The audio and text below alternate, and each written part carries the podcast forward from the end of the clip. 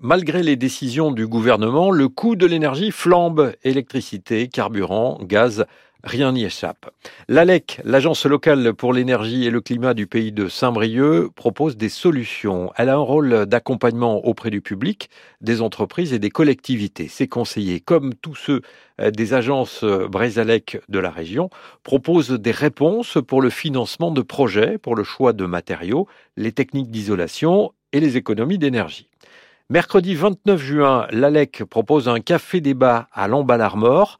Comment faire face à l'augmentation des factures d'énergie? C'est le thème qui a été choisi pour ce rendez-vous.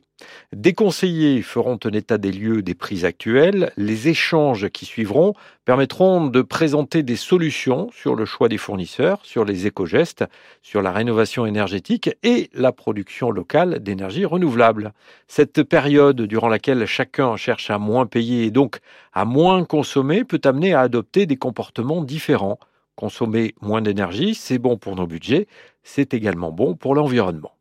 Le café débat se déroulera mercredi en fin d'après-midi. Ce sera au bar Le Cool, place du Champ de Foire à Lamballe-Armor. Pour une question d'organisation, l'inscription est nécessaire auprès de l'ALEC du pays de Saint-Brieuc et vous pouvez notamment passer par le site internet de l'agence.